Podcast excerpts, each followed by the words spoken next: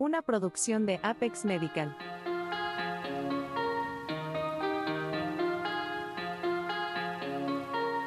Ferulita para el alma.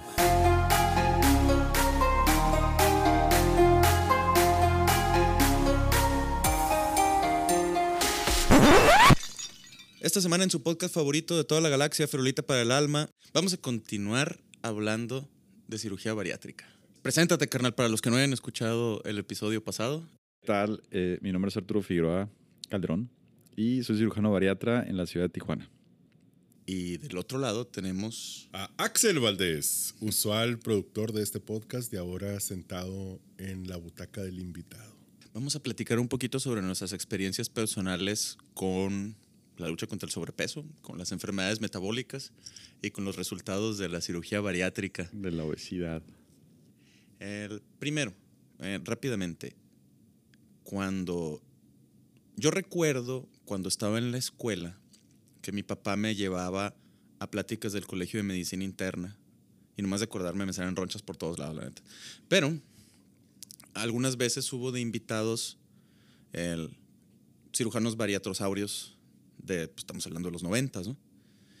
Y en aquel entonces, en- cuando apenas estaba en pañales la cirugía bariátrica, recuerdo que la indicación era índice de masa corporal de 40 o superior. Y era el único que mencionaban en las pláticas. Obviamente los criterios se han ido actualizando en los últimos 20 años, ¿no? Entonces, platícanos un poquito. ¿Quiénes son candidatos, buenos candidatos a un procedimiento quirúrgico de índole bariátrica? Sí, bueno, el peso es fundamental, ¿no? Pero sí, totalmente han cambiado los parámetros. Como estaba muy satanizado el procedimiento bariátrico, se pensaba que solamente era para gente con obesidad bastante elevada. Sin embargo, las nuevas investigaciones han demostrado que hay que empezar oportunamente y hay que ser bastante radicales, radicales, pero sí ser enérgicos en el manejo de esta condición. Y ya los parámetros actuales se acaban de modificar. IPSO y la SMBS han modificado estos parámetros. Antes un paciente de 35 a 40 índice de masa corporal con una enfermedad metabólica como diabetes, hipertensión eran candidatos. Actualmente ya no es de 35 a 40, ya es de 30 a 35. Y Perdo- Perdone, nada más para aclararle a nuestros escuchas, el índice de Quetelet o índice de masa corporal es el peso dividido sobre el cuadrado de la estatura en centímetros. Y eso nos dice más o menos cuántos kilos hay debajo de cada metro cuadrado de piel. Y de esa manera podemos estimar el volumen. No es un indicador infalible, porque podemos tener una persona que es físico-constructivista y tiene un 5% de grasa corporal y aún así tiene un índice de masa corporal como de 38, porque es masivo. No existe una correlación. Sí es un buen método de tamizaje, pero no es el único. Ahora sí, vamos. Sí, claro, y ahora que, que- que tocas ese tema, es importante también señalar que no hay, no es lo mismo, aunque dos personas tengan el mismo índice de masa corporal, puede ser que tengan situaciones completas, completamente diferentes. O sea, hay pacientes con 25 índice de masa corporal con diabetes hay personas con 40 índice de masa corporal sin diabetes.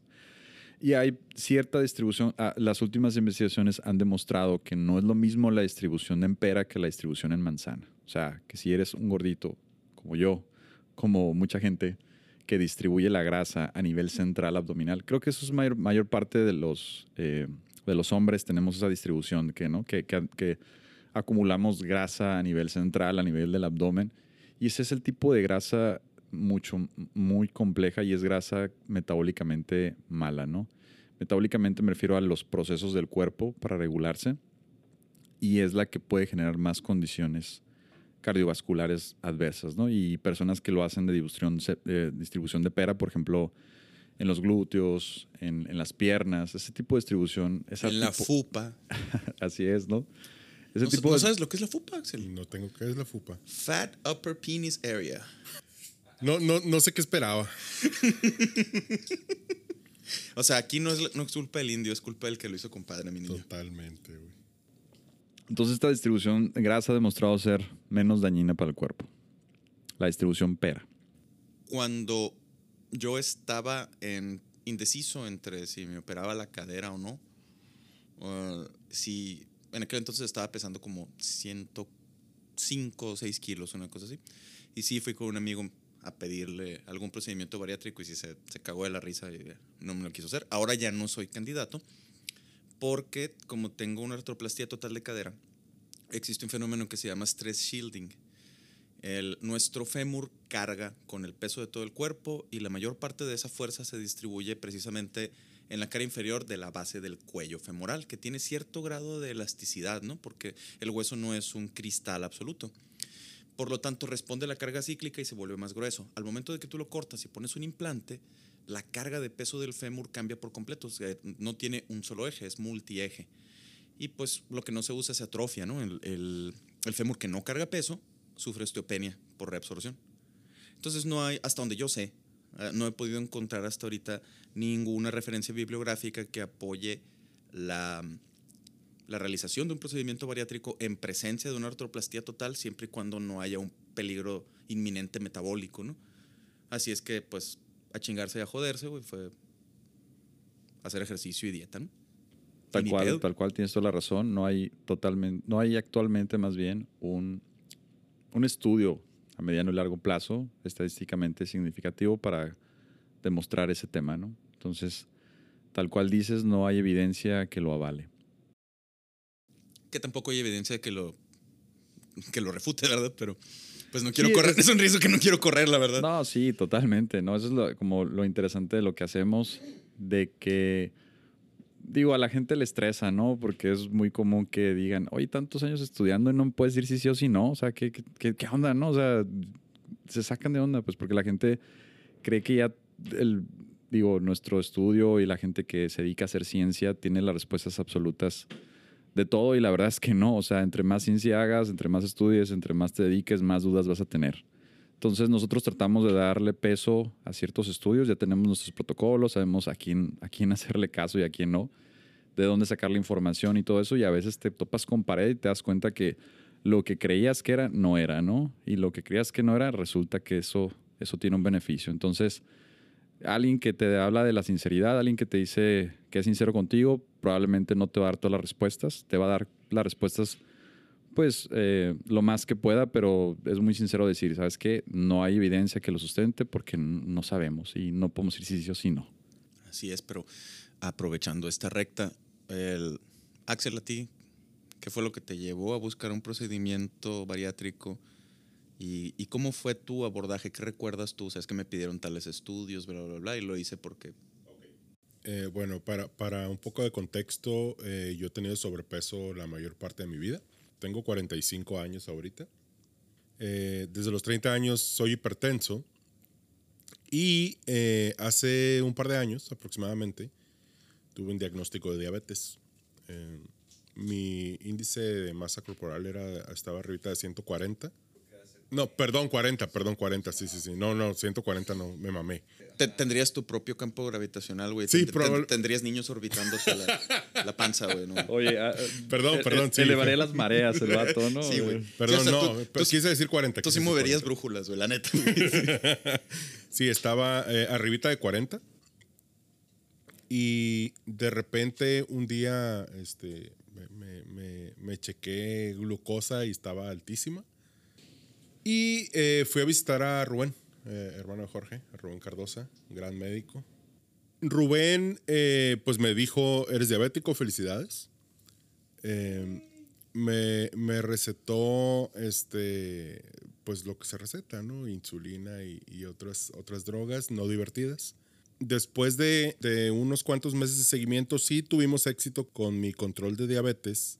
Sin embargo, mi hipertensión históricamente ha, sido resistente y ya eh, considerando todos los factores, este, me recomendó eh, cirugía bariátrica, me recomendó visitar a, a, Granados Aranda para empezar esa conversación ¿no? y ver cuáles eran mis opciones.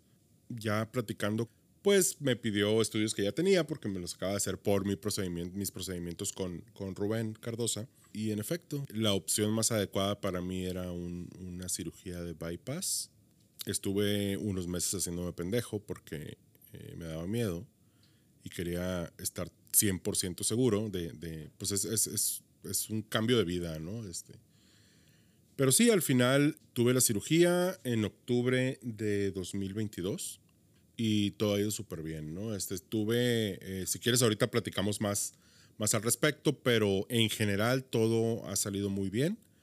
He perdido eh, aproximadamente poco menos de 40 kilos. Mi índice ha bajado como 10 puntos. Y efectos negativos han sido muy pocos y han sido temporales. ¿no?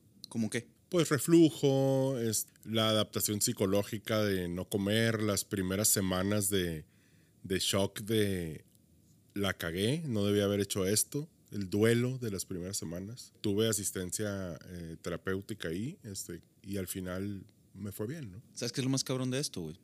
En las primeras ocho semanas que no pudimos tomar juntos grabando el podcast porque el Axel no soportaba las bebidas carbonatadas, yo bajé 8 kilos. Entonces sí tiene mucho que ver el... Todo lo que contribuye al, al cuadro de obesidad es como un cuadro de botero. Que, que, si Botero pinta toda la familia, hasta el canario dentro de la jaula está gigantesco, ¿no? Simón. Entonces, el, el, una familia de gorditos, todos son gorditos, pues no, no hay un gordito que destaque porque este es el único gordito. No, no, no. O sea, probablemente hay uno más gordito, pero todos son gorditos, ¿no? Entonces, el, el dieta en griego significa todo lo que consumo. Y la verdad es que no solo habla de comida y bebida, sino también de información, de amistades, de valores. Y, y, la gente que tienes a tu alrededor coopera mucho claro. para eso, ¿no? Pero, ¿qué, ¿qué procedimiento te hicieron a ti? ¿Cómo se llama? El doctor aquí nos puede, nos puede decir. Bypass gástrico en Yederux. Y fíjate que comentas ese, eso de la, la, familia de gorditos. Siempre hay excepciones. ¿eh? En el universo de pacientes que me ha tocado atender hay de todo. Desde que los hermanos sí son, de que la mamá no es, de que el, el, el papá solamente tiene la obesidad. Entonces, pero sí, habitualmente se acompaña esta situación de que todos el mismo contexto están viviendo. Y es importante también denotarlo porque me imagino que sufriste bastante cuando ibas con tus amigos en las reuniones, que Sí, todos claro. te decían, este, y es el problema. Yo siempre les digo a los pacientes, ¿sabes qué? A veces te tienes que alejar de ciertas personas, a veces tienes que alejarte de ciertos contextos que te están hundiendo, ¿no? De alguna manera que no contribuyen. Entonces, hay siempre gente malintencionada que te dice, no, es que te ves muy mal, te ves acabado, ya no te ves bien, ¿a poco vas a comer eso? Eso no es vida yo no me voy a hacer eso porque tienes una vida demasiado miserable. O sea, hay gente que hace comentarios muy negativos. Hombre, el perniciosísimo, eso ni es de hombres. Totalmente, Claro, ¿no? ¿Sí? Totalmente. ¿Y qué es de hombres, güey? O sea, una tontería total esa. Pero bueno, entonces sí es importante que a veces cambies hasta de amistades, ¿no? Si ya empiezas ejercicio, sí, o sea, igual tengo pacientes que fuman porque su papá fuma, porque su amigo fuma, porque su, su novia fuma. Y es importante que aquí este cambio de vida no solamente es nutricional, de ejercicio, sino también de contexto social. O sea, tengo un paciente que hace poco terminó con su pareja porque se dio cuenta que no lo quería, bajó de peso y todo, él va súper bien. Sin embargo, se dio cuenta que ella no lo, no lo quiso cuidar. Se dio cuenta que ella no iba a estar cuando él la- necesitaba. Se dio cuenta, entonces fue un golpe bastante brutal y si llega un momento en que pues, el cariño que tenía con su pareja fue de, bueno, o sea, me hice este procedimiento, me está yendo bien, pero ya no tengo este apoyo emocional importante que él consideraba, pero realmente no era un verdadero apoyo emocional. Entonces tu, tu vida cambia totalmente, Pero, pero, viendo números fríos. pero fríos, cambia para bien totalmente. Claro, no, viendo, viendo números Sí, fríos, totalmente. ese cabrón perdió probablemente 65 o 70 kilos adicionales de, de puro peso muerto que lo estaba jalando. Te estabas muriendo por hacer el, el chiste, ¿no? Sí, es cierto, el, el contexto social es a veces eh, eh, imparte mucha presión ahí, este, pero también, también es eh, a veces uno mismo, ¿no? Eh, es, a fin de cuentas, la comida se vuelve una adicción, igual que, igual que otras, ¿no? Igual que el alcohol, igual que el tabaco, igual que lo que quieras. Em, entonces, de repente, cuando has sido obeso por muchos años o por la mayor parte de tu vida, a veces la comida, los malos hábitos se convierten en una personalidad también, ¿no? Y, y eres el pregúntenle al gordito dónde hay que comer, Es, es parte de la porque identidad. él va a saber. Exactamente, se vuelve una identidad, se vuelve totalmente el quién eres y tu manera de relacionarte con otros, ¿no? Entonces, a veces eso es parte del, del duelo post procedimiento, ¿no? El Sí. haber perdido eso. Yo sentía, dije, güey, la cagué, o sea, perdí mucho más que la comida en sí, ¿no? Sí, es un tema bastante profundo porque como tú dices, tienes una identidad que haces en torno a tu, a tu entorno y a lo que estás, tu, tu convivencia con el otro y el otro cómo te relaciona, ¿no? O sea, el típico persona que tiene cierto grado de obesidad y que es el chistoso, ¿no? Y que es el comediante y es el, el bufón y es el, ah, mira, no está toda madre y es como gordito y es el osito, ¿no? Del, del grupo de amigos y, o sea, se, se vuelve una persona como una identidad, tal cual, un arquetipo bastante marcado, definido dentro de un, de un grupo de amigos, ¿no? Entonces quitas esa identidad y es muy difícil porque sé quién soy yo, ¿no? Claro. No soy yo el que da las recomendaciones, como tú dices, el que es gracioso, el que es noble, que es amigable, etcétera. Entonces, Sí, ¿no? Eh, eh, todas esas características que tuve que desarrollar por, por, por mi condición de gordo, o sea, es. por mi inseguridad, por ser gordo, tuve que desarrollar toda una serie eh, de habilidades. Entonces, ahora que, que no las tengo porque todas estaban basadas en el hecho, en mi obesidad, este, ¿dónde queda mi valor como persona? ¿no? Y a lo mejor valdría la pena explorarlo también en un episodio donde, donde tratemos el lado psicológico de... Es que el lado psicológico eso, t- ¿no? se puede explorar inclusive también desde el punto de vista de la persona que resultó amputada. Ajá, sí. Totalmente. Y entramos, entramos en terreno ya del barco de Teseo. ¿No? ¿No viste la cara de pendejo que puse cuando dijiste? ilústranos de, esa- bueno. de ese tema, por favor. Eh, Hay registros históricos de que la- el Grecia eh, era tan antigua que tenía sus propios arqueólogos, igual que los egipcios tenían arqueólogos que, que desenterraban momias egipcias que ellos ni ellos conocían, ¿no? Entonces, hay, hay, hay alguna evidencia arqueológica de que existía... Me estás diciendo que toda la antigüedad no fue al mismo tiempo y duró como 80 años. No, no, sí, eso. Eh, nomás para ponértelo en contexto, hay más tiempo entre el estegosaurio y el tiranosaurio que entre el tiranosaurio y el ser humano. El, no mames, güey, cuando Cleopatra VII, la que se, supuestamente se puso la áspide contra el pecho y se suicidó, nació, vivió y reinó, las pirámides ya tenían más de 2000 años, mamá. Claro, total. Entonces, bueno, el punto es que parece que había un museo en Grecia donde estaba el barco del mítico Teseo.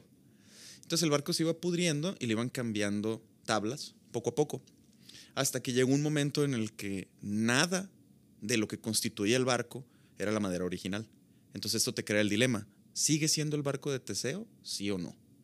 ¿Cuánto de tu integridad física debes de perder para dejar de ser Para dejar ser tú. Axel Valdés Ajá. o Jorge Cardosa? Sí, ¿no? Y hay un, hay un derivado de, del- del- de la pregunta del barco de Teseo que es, si con todas las piezas que retiraste del original, Armas otro. armas otro, ¿cuál es el barco original? Ajá, así es. Entonces, aquí, aquí es la cuestión, ¿no? Porque, bueno, probablemente parezca como que me quiero colar muy a huevo en esta conversación, pero yo lo siento desde el momento en el que se me reemplazó la cadera, eso no es mío. Y, es pasar por las cinco etapas del duelo de Kubler-Ross.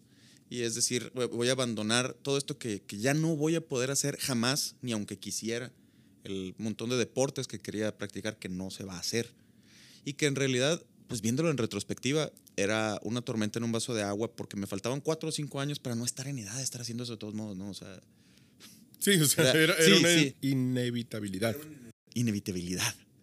Pero sí es cierto, tengo un amigo que es, que es cirujano plástico, que tiene en su consultorio una escultura de una mujer muy atractiva, que es del torso para arriba y luego del torso para abajo, eh, está con un cincel la estatua quitándole Muy famoso. mármol, ajá, sí. mármol a, unas, a una estatua de una persona obesa, ¿no? Entonces, el, eh, habrá muchos que piensen que la persona que se somete a un procedimiento bariátrico era una mariposa envuelta en su crisálida de mantequilla.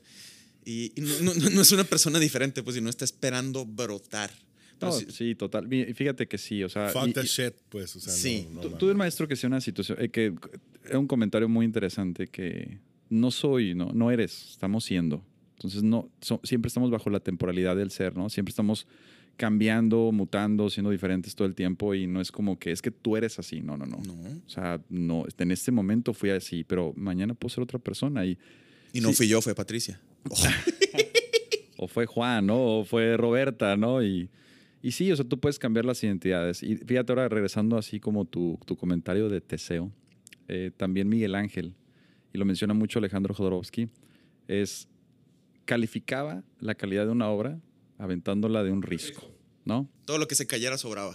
Así es. Entonces, lo original, lo puro es lo que, lo, lo- lo que termina quedando. ¿Y quién eres? Pues tú eres lo que tú quieras ser, pero eso tú lo defines. La vida no tiene sentido, tú se lo pones y tú se lo pones. Si tu vida te ha sentido no sé, construir, si te ha sentido operar, si te ha sentido dar consultas, si te ha sentido hacer piezas de Lego, pues si te da ti el sentido de la vida, eso le da todo el sentido, porque per sí no hay un sentido objetivo real que te diga qué tienes que ser o qué no ser. Entonces, pero es muy difícil. Y, y, qué bueno que lo comentas. Es muy interesante que lo comentas. Yo siempre digo a los pacientes, día número uno, doctor, ¿qué va a pasar? ¿Cómo va a suceder? ¿Qué? Porque todos los pacientes tienen miedo, evidentemente, ¿no? Entonces me dicen, doctor, ¿qué, qué, qué sucede? Uno, te vas a arrepentir, le dije. Tal cual, le dije. Número uno, primer día, vas a llorar y te vas a arrepentir y hasta me vas a odiar. Bueno, no creo, pero sí te vas a arrepentir.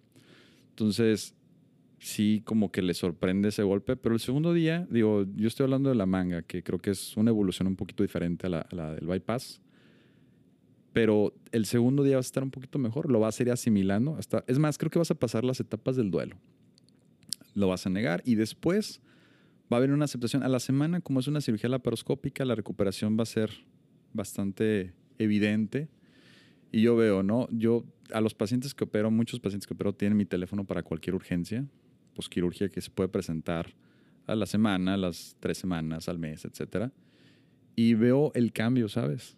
Veo el cambio de que empiezan a subir fotos a las tres semanas, al mes, de que han perdido, normalmente el primer mes se, se pierden de 8 a 12 kilos. Entonces sí es un, muy abrupto la pérdida de peso y empiezan a subir historias de cómo han perdido, o sea, se sienten fabulosos porque ya perder 5 kilos, 10 kilos Totalmente. Mejora tu líbido, mejora tu vida sexual, mejora tu, tu, condición física. Mejora tu vida en general. Es impresionante cómo es eh, eh, día y noche, ¿no? La noche y día más bien la, la diferencia. En mi caso, eh, con eso de, de, Instagram, ¿no? Yo de repente empecé a, subir fotos mías, cosa que nunca hacía.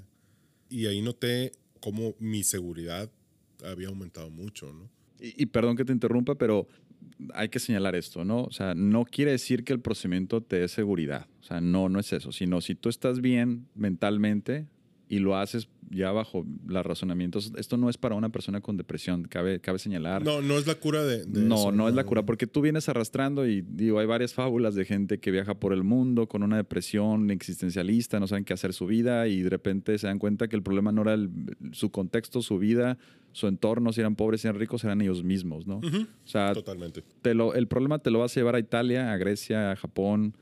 Si tú tienes un problema interior que no has resuelto, ve a terapia. O sea, definitivamente no va a ser ni la pérdida de peso, no va a ser porque no tienes ojos de color, no va a ser porque no eres rubio, no va a ser porque no eres millonario, no. Va a ser porque tú tienes un problema interior que no has resuelto y tienes que ir a terapia. Entonces, Así es, este, este no es, esta no es la solución a, la depresión. Y sabes qué es lo más interesante, todos los que se agüiten por escuchar la frase ve a terapia son los que de verdad necesitan ir a terapia, sí, así es. Y, este, esta es una solución, es una herramienta más que una solución, una, una herramienta que más con la que contamos, una herramienta tecnológica que te va a hacer realmente avanzar muy rápido en tu manejo, tratamiento para alta enfermedad, para el sobrepeso, para la obesidad pero el fundamento, el cimiento es dieta y ejercicio, tal cual. Ahora, mis, mis parámetros actuales de, diabetes son los de una persona normal. ¿Y la presión cómo va? Eh, la, la, presión ha bajado, pero no a los niveles que debería.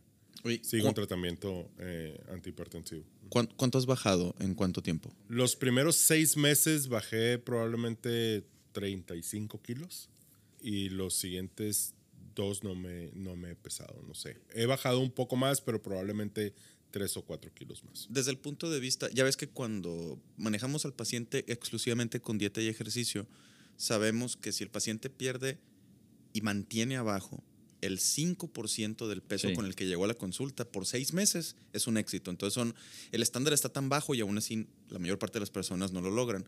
Eh, en cuanto a cirugía bariátrica, muy específicamente el, el bypass. ¿Cuándo se considera exitoso? 50%. Tienes que subir más del 50% del exceso de peso. Sin embargo, sin embargo, esto está en debate, ¿no? Ajá. Porque hay que definir los objetivos de un paciente. ¿Cuál es tu objetivo fundamental? ¿Estético, de salud, sí. metabólico, calidad de vida? Porque sí, le puedes hacer un... Ahora está muy de moda el mini bypass o bagua o guaranastomosis y pierden híjole, yo creo que hay, más bien, hay estudios que demuestran que llegan a perder más de peso que el clásico bypass en Rux, pero estos pacientes tienen reflujo. Entonces, ¿cuál es la calidad de vida de un paciente que sí perdió mucho de peso, sí, metabólica, pero no tiene una calidad de vida? hay un procedimiento también que está muy de moda, sobre todo para pacientes con una obesidad muy, muy elevada, que es el SADIS. ¿Qué es eso? El SADIS es igual subes el intestino y en vez de pegarlo al estómago lo pegas al duodeno. Así. Entonces, este procedimiento tiene muchos eh, eh, resultados no deseados, ¿verdad? Aclarando para los que no son médicos que están escuchando el podcast, el duodeno es la primera porción del intestino delgado y su nombre significa 12 dedos porque es más o menos lo que mide de largo. Y el duodeno está pasando el píloro. El píloro es una válvula que viene después del estómago, entonces tiene varios mecanismos por los cuales el SADIS puede hacer que bajes bastante, bastante de peso. Y muchos pacientes no tienen calidad de vida. Entonces, ¿qué es lo que estás buscando? No, no es tanto que digas, bueno, tienes que perder más del 50% de tu exceso de peso para decir que esto es éxito. No, tú- mira, hay gente que pierde 30 kilos y debió de haber perdido 80, pero están felices, están contentos, viven plenos. Y hay pacientes que perdieron 100 kilos y se divorciaron porque sus evacuaciones, por ejemplo, un paciente de SADIS tiene evacuaciones diarreicas, mal olor, etcétera. Tienen esteatorrea, ¿verdad? Una llegan a esteatorrea tener, bien- pacientes con. SADIS tienen cetorrea, pueden tener este, halitosis, o sea, mal, mal aliento.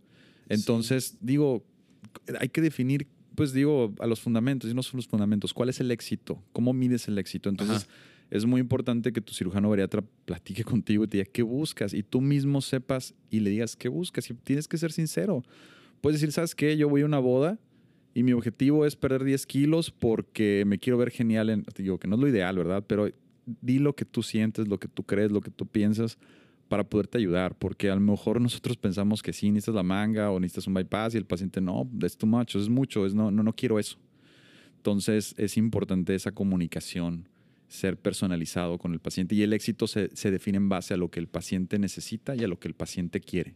Pero ya ves que eh, es de todos conocido que tenemos todos un sesgo para la negatividad y por lo general recordamos seis insultos por cada elogio, ¿no? Claro. Entonces es mucho más fácil definir el fracaso. ¿Cuándo fracasa una cirugía bariátrica? Ahí sí debe de haber unos criterios bien específicos, ¿no? De decir, esto, no, no solo fracaso en metas, ¿no? De que el paciente no logró bajar X cantidad de peso, sino pues las complicaciones potenciales, ¿no? De un procedimiento. Sí está definido, sin embargo, te digo, es, digo, obviamente fracasa cuando es menos del 50%, sin embargo, creo que es muy difícil Menos del 50% del exceso del, del peso. exceso de peso, del No excedente. no del peso total. Así y aquí es. es. cuando el paciente tiene que tener muy claro o muy evidente que, ah, o sea, e- ese término, porque, por ejemplo, en la literatura, en, en nuestro estudio, y digo, cada vez que lo revisaba yo y que hice mi, mi preparación, esto yo también tenía esa confusión. Chequen bien, uno es peso total y el otro es el exceso de peso. Son totalmente temas diferentes, ¿ok? ¿Qué quiere decir? Por ejemplo, yo tengo un exceso de peso del 30 kilos, ¿verdad? Pero tú puedes tener un peso total de, de- o sea, un porcentaje, por ejemplo, decir pérdida de peso total, que perdí, perdí total 30%, es bastante, bastante Es bueno, chingo, es, un chingo, chingo. es demasiado. Sí. Pero un 30 o un 20% de tu exceso, o sea, sería el 20% de ese 30 que- de más que tú tenías. Y aquí también, digo, un ejercicio muy, muy sencillo que yo tengo para los pacientes para que no se hagan cálculos y no son buenos en las matemáticas como mucha gente y es, si tú mides un 80, ¿verdad?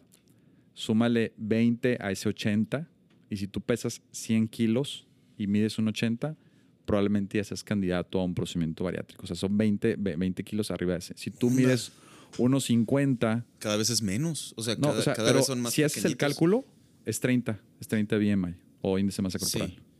Entonces, 30 índice de masa corporal, digamos, ya, ya estaríamos pensando, y no tanto a una manga, ¿sabes? O a un bypass, sino el famoso Ozempic, también el balón, o sea, digo, y, y fíjate que lo hemos visto mucho en cirugía bariátrica en Tijuana, donde, como había comentado en el capítulo anterior, eh, somos, digamos, somos un país casi, casi de cirugía bariátrica, somos como el tercer, la ciudad de Tijuana es como, digamos, el tercer país en cirugía bariátrica. Nos operamos la cuarta parte de lo que opera todo Estados Unidos en un año. A la madre. O sea, es bastante, ¿no? Entonces nos hemos dado cuenta en toda esta cantidad inmensa de pacientes, y, y, oh, es, es importante decirlo, se operan porque es económico, ¿no? Y el hecho que haya sido económico aumentó los volúmenes de, pacientes bariátricos y también aumentó la expertise de todos los cirujanos. Y nos hemos dado cuenta que un paciente con 40, 45 de índice de masa corporal no le debes de hacer, o sea, bueno, cada caso es exclusivo. No, no vayan a tomarlo como una regla o una guía o un dogma, porque hay muchas excepciones, cada caso es diferente y solo tienes que manejar con tu cirujano bariátrico. Pero un, un paciente que tiene 45, 40, es muy difícil que con una manga gástrica nada más llegue al peso normal. O sea, es- ya cada vez son índices más bajos. Nos hemos dado cuenta que tenemos que bajarle un poquito más en contra de lo que la sociedad diga o el contexto eh, cultural te, te dicen, no, es que no se veía tan gordito y cómo se hizo una manga, porque se hizo una manga y se ve, se ve muy mal. Y mira, yo mismo lo he vivido, yo soy una persona delgada, pero sí acumulo a nivel central, como todos los hombres, en el abdomen. Y en mi caso, yo, por ejemplo, siempre trato de mantenerme delgado, hacer ejercicio, comer bien, etcétera. Y yo he ido a lugares donde la gente me dice, oye, es que te ves muy flaco, o sea, no, te ves mal, ¿no? O sea, hay gente que sí me ve muy delgado y, y eso es muy cultural, ¿sabes? Totalmente. Este, a mí me dicen que me veo muy viejito. Sin Que sí- embargo, que sí es cierto, pero sí, no, pero No, o sea, no, o sea, no, sin, no, embargo, no, sin no. embargo es como, bueno, te podrás ver como te podrás ver, pero tú estás mejor, o sea, tu calidad de vida mejoró. totalmente, totalmente. O sea, podrías verte de la chingada, pero el, el- el haberle aumentado 20 años a tu expectativa de vida lo vale todo, pues. Está cabrón. Hay, hay, hay un. e- Ese amarre con los valores estéticos me parece que es eh, muy tóxico, ¿no? Muy, muy tóxico. Sí puede ser tóxico, pero es un aliciente importante porque hace que la persona eh, trate de mejor. Yo, creo- yo creo que si no fuera una situación estética, tal vez habría más gente con este problema, ¿no? Puede ser un arma, un arma de doble filo. No quería estar en contra de, de- de eso, ¿no? Sino más bien el hecho de, de que tener 50 kilos de sobrepeso me mantiene la piel de la cara Tensa. estirada y sin arrugas, tensa, exactamente. Tensa y turgente. Y, el perder el- la mayor parte del sobrepeso este, hace que te veas más arrugado y a lo mejor con la piel colgada de cierta manera, este, en el caso de, de- de no optar por cirugía estética, que se vea como algo negativo, ¿no? Cuando en general aumentaste tu expectativa de vida en un buen. Y eso va mucho en relación a tu estatus mental, tu mindset y tu forma de ver la vida. Por ejemplo, tú me dices, yo no quiero cirugía plástica, pero si tú me dijeras, yo me quiero operar, es totalmente válido. tú te Claro, puedes poner claro. botox, rellenos, glúteos, este, agrandar el pene, lo que tú quieras. Y es completamente... A ver, se puede. Sí, claro. O sea, tú puedes hacer lo que tú quieras en tu Puedes- cuerpo. Pu- Puedes incrementar el, el perímetro, pero nada más. Quiero, quiero aclarar, sí, yo, yo, yo eh, personalmente no, no eh, opto por no irme por la cirugía estética, pero no lo digo desde arriba de ningún pedestal, ¿no? O sea, no, no, o sea, si alguien quiere irse por cirugía estética, este, adelante. y, y es que, ¿sabes qué? You Bueno, do you. Ajá, you do you, pero mira, el, la estadística nos dice que es entre 10 y 12 veces más factible tener una trombosis venosa profunda, un síndrome de embolia grasa o un infarto durante una liposucción que durante una prótesis de cadera en la ortopedia. Entonces, a nosotros como usamos sierras y martillos y clavos y, y somos súper corrientes y ponemos corridos tumbados en el quirófano, eh, lo correlacionan con una alta morbimortalidad, cuando no es así, o sea. La verdad, la cirugía de nosotros es muy segura, pero es, es, o sea, yo no me sometería, por ejemplo, a un procedimiento cosmético conociendo esa estadística. Haciendo yo cirugía ortopédica. ¿no? Claro, O sea, y a mí me daría un culo, cabrón. Se- o sea, prácticamente me estoy comiendo la tapicería del sillón con el fundillo, güey, de que imaginarme es- que, me están quitando, que me están que es- quitando pedazos. Es muy interesante, pero creo que cada quien le da el sentido a su vida. Fíjate que tu- Exactamente, tuve, tuve yo un... un- digo, mi, mi- mi anestesiólogo es una persona con bastante experiencia eh, y me comenta, ¿sabes qué, Arturo? Estábamos en la pandemia platicando, esas que siempre platicamos anécdotas y todo ese tipo de situaciones. Y me dice, Arturo, ¿qué crees?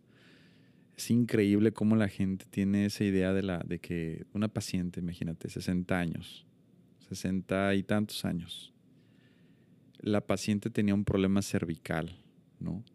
Si iba a hacer un procedimiento estético.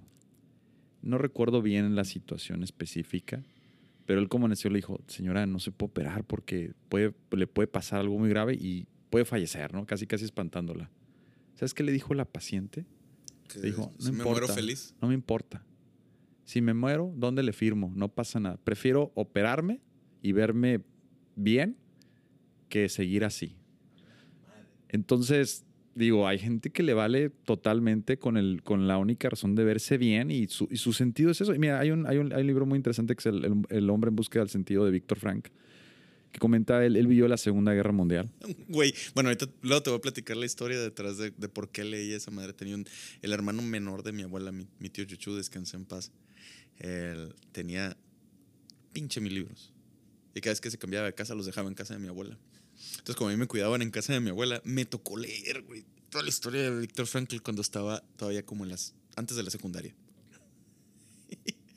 es, es, Para mí es un, para mí es un libro muy es un revelador. superviviente del holocausto, cabrón, Sí. que después se dedicó a la psicología y después a la, a la puericultura. Pero a la fíjate que lo, que Es- más me llegó de, de- de esa historia es que él decía, cabrón, pues me voy a morir, pero mi vida tiene sentido. Y creo que hay gente que, imagínate tener una vida vacía, que no le des ningún significado. El sentido, obviamente, se lo das tú, ¿no?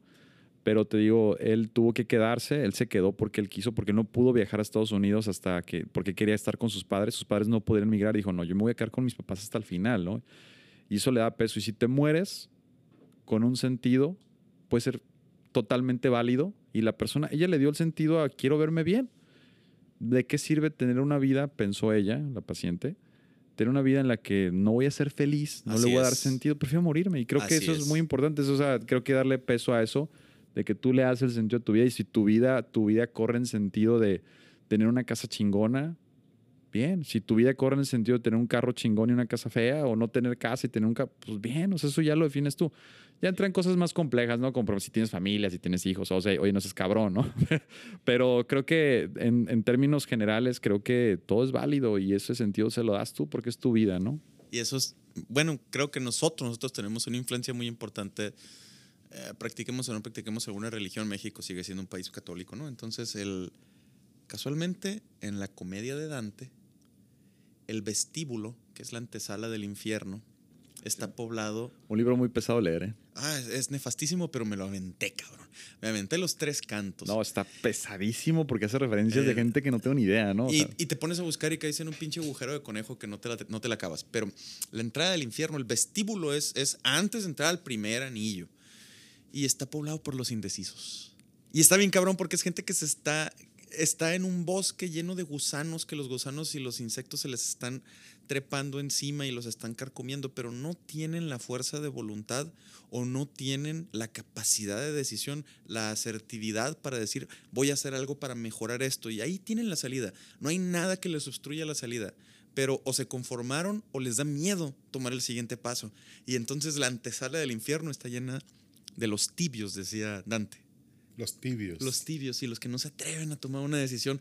Y, Y, está, to- y creo que todos, fíjate que todos hemos caído en esa situación alguna vez. Yo, por ejemplo, me considero una persona en, en- en lo quirúrgico bastante capaz de tomar una decisión oportuna, rápida. Y, y me dicen, oye, pero ¿por cómo, cómo, decides, ¿cómo decides y cómo tomas? Y digo, porque yo no doy vuelta atrás. Así es. Sin embargo, y hay gente que se tarda horas ahí decidiendo, sin embargo, en otras áreas de mi vida me cuesta a veces tomar decisiones. Entonces, no es como, sí, me imagino que tu comentario no fue con juzgar, porque creo que a veces uno puede ser de una manera para un tema y de otra Ay, manera para otra. ¿no? por completo. Entonces, Pero yo en mi caso muy particular, el martillo de mi casa no tiene una de las cuñas de atrás para sacar los clavos. Porque putazo que doy, putazo que se queda. Eso. verga. ¡Eh, chingado! también sabes Entra, que... entra corrido tumbado. También sabes que cuál es uno de los problemas de la edición, las múltiples pinches, vas a un shampoo, cabrón, vas y resulta que hay como 100 marcas, güey. Ah, eso se llama parálisis de análisis. Totalmente, A la bestia, güey. En fin, este pedo se nos fue súper filosófico y la tirada era que fuera un poquito más biológico y médico. Sin embargo, cubrimos un poquito más de la cuota preestablecida de 30 minutos y creo que eso es extraordinariamente productivo y ha sido muy ameno. Tenemos que cortarla aquí por límites de tiempo autoinfligidos, de hecho. Sí, pero- totalmente. Totalmente. Arbitrarios. Pero nos encantaría seguir esta discusión en otra ocasión. Arturo, muchísimas gracias por gracias ti, acompañarnos. de verdad, ha sido un placer. una- un par de pláticas muy fructíferas. Axel, qué bueno que tuviste la decencia de desnudarte enfrente de la gente y, y platicar de Ah, había que desnudarse. No vengo preparado, pero. o sea, y me arranco, así como Chayanne, me arranco el pantalón. Huevo, Magic Mike. No, Chayanne, la, la referencia a Chayanne es más. No, es más de señora que va a trapear, cabrón. Y es chingón eso que, que, que te expongas, ¿no? Porque es, es cabrón, es cabrón este, poderte exponer de esa manera enfrente de... Yo creo que lo que nos hizo en, en ponernos más personales fue cuando eh, nos felicitaron por los episodios de depresión masculina y cáncer de Ajá. próstata. A partir de ahí hemos sido muchísimo más íntimos en el aspecto de las charlas. Y está bien. Entonces, a todos ustedes que nos están escuchando, tienen el espacio debajo de este clip para darnos sus comentarios. Tenemos el correo en Ferolita para el Alma, ferolita.com. Eh, nos vemos la próxima semana. Los queremos un chingo, cabrones. Hasta luego. Ferulita para el Alma, conducido por el Dr. Jorge Cardosa Encinas y producido por Axel Valdés. Para comentarios, sugerencias o críticas, diríjase a ferulitaparaelalma.gmail.com.